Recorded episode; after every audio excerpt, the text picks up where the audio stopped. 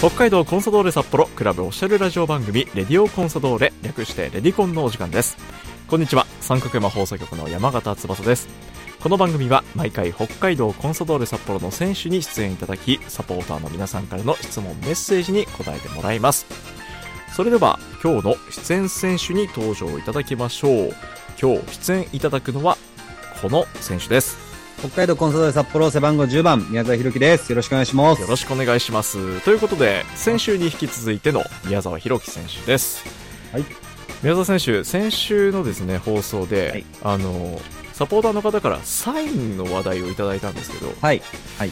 あの宮沢選手が今書いてるサインはい。あのとってもシンプルにまとまってるサインなんですけども、あれ由来は元は何から来てるんですか？そうですね。最初宮って書いてたんですよ。宮沢の宮。はい。宮沢の宮ってはい。英語で書いてて、まあそれがあのーだいぶ省略されたというか。はい。はい。グッと今は凝縮されて。より凝縮された、サインになってます。はい。それが今皆さんのお手元にある宮沢選手のサイン。はい。ということで。なんであの形は？だからはい。M, M, M の原型がこう残って。皆さん宮沢選手のサインは M から来てるそうです。はい、というもう新発見ですねこれね。へえそうだったんだ。結構サポーターのね皆さんサインのその由来気にしてる方多くってこれで一つ宮沢選手のサインの謎が解けましたはい、ということで今日もサポーターの皆さんからいただいた質問に答えてもらいたいと思います、はい。えーまずはですねラジオネームサンズさんから。宮沢選手の中でホームゲーム以外のスタジアムで気に入ってるスタジアムがあれば教えてほしいですという質問が来てました。いやーどうすかね。でもどこだろうな。でもピッチがすごい綺麗なところは、はいまあ例えば清水のね。あ日本平。本平とか。はい。はすごい。あのやっぱサッカー専用スタジアム。っですよね。ていうのは、まあやってる選手としてはあのサポーターの皆さんの声も声援も近いですし、はい。雰囲気がいいなって感じることは多いですね、うんうんうんうんうん。もう宮沢選手クラスになると数えきれないぐらいのスタジアムでプレーしてますよねそうですね、多分一通りは、まあ、J2 の期間も長かったですし、ええ。まあ J1 もあの長くなってきたので、うんうん。まあ、ある程度は行ってるんじゃないかなとは思いますけど、はいやっぱり選手はピッチの芝の状態とかあとスタンドの雰囲気とかってなんかこうやりやすさを感じたりしますか？まあ、サッカー専用スタジアムはやっぱりやりやすさは感じますね。あとは、トラックがあるスタジアムはい。とかは、まあ、その、なんていうんですかね、距離感が、を掴むのが、やっぱ、練習で、アップで確かめたりしますね。ああなるほちょっとロンどグボールの距離感とか、はい。やっぱ遠くを見たときに、あの、スタンドが近くにあるのと、はい。トラックがあってスタンドがあるのでは、ちょっと見え方とか距離感がちょっと違うので、はいはいはい。まあそれはみんな気にしてアップ、アップする。あとは芝の状態と状か。態とかまあ時期によってやっぱね、あのーまだ芝が育ってなかったりすることもあるので、ええまあそういうのを気にしてアップすることが多いですね。はい。はあこれまた選手目線でのねスタジアムの、まあ、印象ですよねはい。あじゃあピッチ練習してる時もそのトラック周りに専用スタジアム以外のところだと、ね、陸上のトラックがあったりしますけど、そういうところでは距離感を確かめながらボールを蹴ったりそうですね。はい。ちょっとなんでサポーターの皆さん練習見る際はそういったね選手のあこんなとこ意識してるんじゃないかなっていうのを考えてみるのもねこれサッカー観戦の楽しみになりそうです、えーラジオネームサンズさんからいただきましたさて続いてこれあの伝説の話なんですけど伝説伝説？はいこれ伝説が本当かどうかっていうのをはい。確かめたいというですねこれ実は、あのおなじみ石屋製菓のはいスタッフの方からいただいてるんですよ、はい。石屋製菓の今白い恋人パークで働いているスタッフさんで、はい室蘭大谷のサッカー部の方がいるんです。ああ、そうなんですね。はい。。なんで宮沢選手の後輩です。はい。で、えーそのランタサッカー部後輩の石谷製菓スタッフよりということでいただいてるんですけど、はい。えー室蘭大谷高校サッカー部時代に、えー部活内で語り継がれている伝説があるんですがこれが本当かどうかというのを確かめてほしいと。確認してほしいと。いう。でその伝説、室蘭大谷の伝説なのかな？俺の伝説なのかな？えーそう宮沢弘樹伝説です。あそうなんですね。はい。でそれがですねあの学内の陸上大会のはい。高跳び走り高跳びはい。の競技で、えー室蘭大谷陸上も強いんですよねはい。はいはい。で当時その高跳び専門にやってた選手にあの、はいその校内陸上大会で宮沢選手が勝ったっていう伝説が それは、それは、それはないです。ない、ないです、ないです。ないんですか？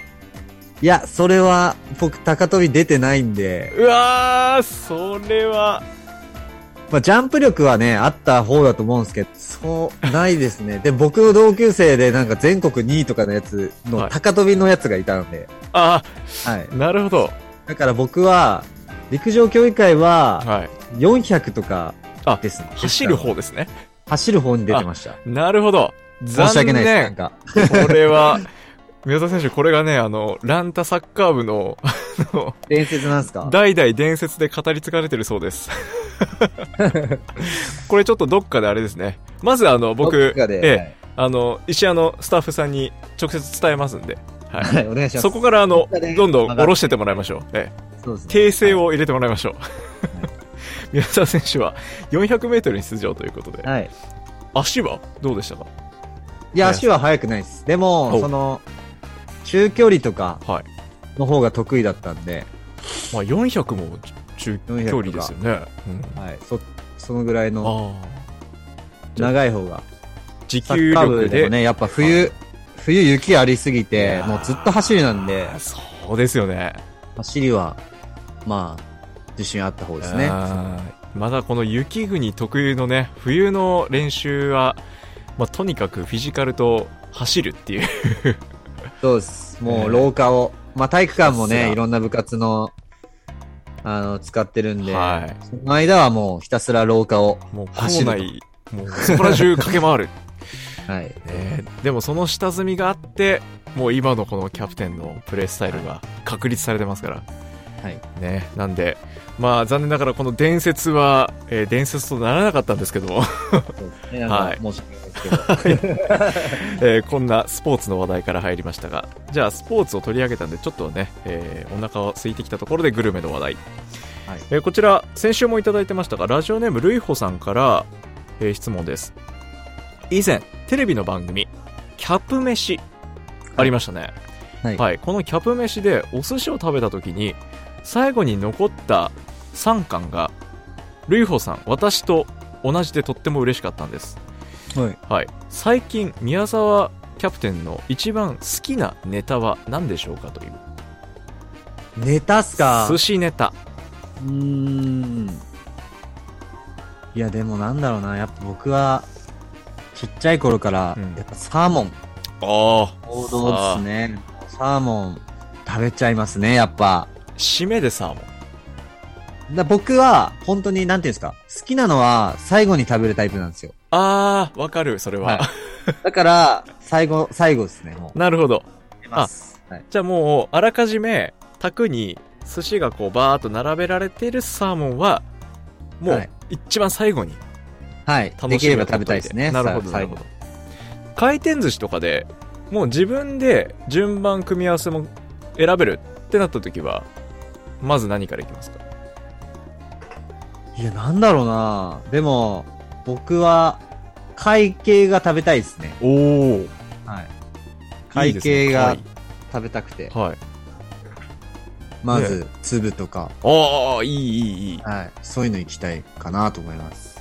ホタテがね、やっぱええ噴火湾のホタテが。ああもう最高ですよでもほ、僕、ホタテ、はい僕、生まれは伊達なんですよ。はいはいはいで、死ぬほど食ったんですよね。本当に。食べ過ぎちゃったぐらい。ちっちゃい時に。だから、なんていうんですか、中高あたりぐらいから、はい。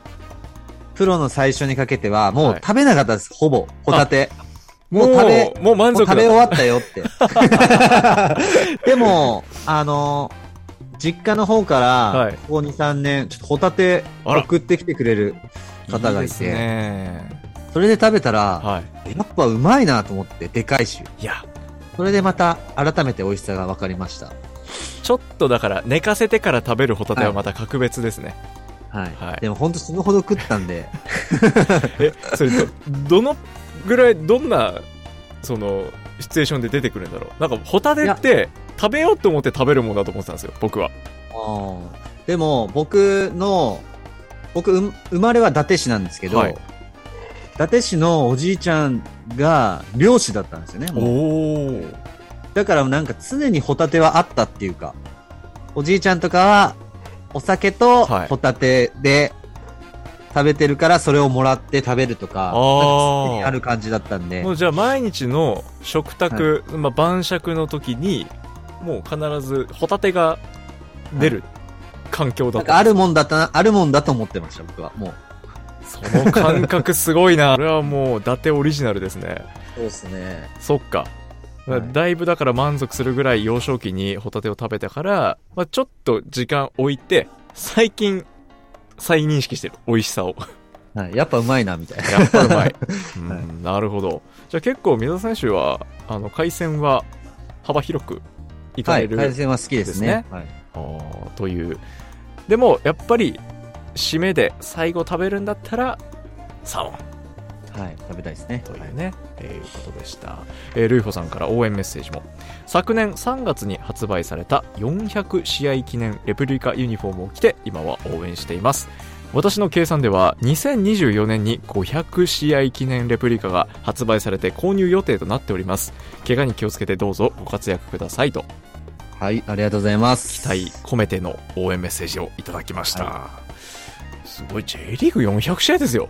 うんまあ、そうですね。長くやらせてもらって、まあ、使ってもらえてるので、まあ、まずは怪我しないことですね。怪我せずに、あの、しっかりプレーしたいなと思います。うん本当に頼もしい宮澤選手のね、今シーズン、引き続きのこの活躍を期待していきたいところです。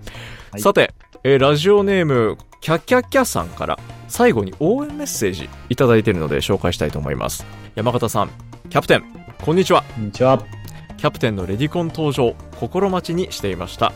仕事で疲れた時などでも、キャプテンの姿を見ると、キャキャキャとなり、疲れが吹き飛びます。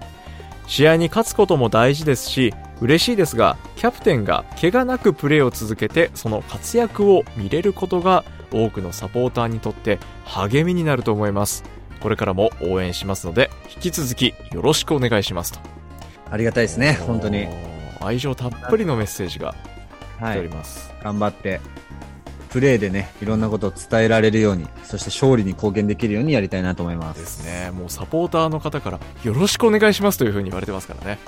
はい、頑張りたいと思います。本当に。期待たっぷりの応援メッセージを最後にご紹介して、この番組エンディングに移っていきたいと思います。さあ、宮澤選手には先週、今週と2週に続けて登場いただきましたが、最後にサポーター、リスナーの皆さんへ向けてのメッセージをお願いしたいと思います。そうですね、本当チームがタイトル取れるように僕自身全力を尽くしたいと思います。あとは、ね、これからいろんな選手がこのラジオに来ると思うんで、まあ、面白い一面がね、ある選手がたくさんいるんで、楽しみにしてください。という期待と選手へのプレッシャーを残して宮澤選手、えーこの回締めたいと思います。えー今回のレディオコンソドーレ北海道コンソドーレ札幌背番号10番キャプテン宮澤宏樹選手にお話を伺いました宮澤選手2週続けてありがとうございましたありがとうございました。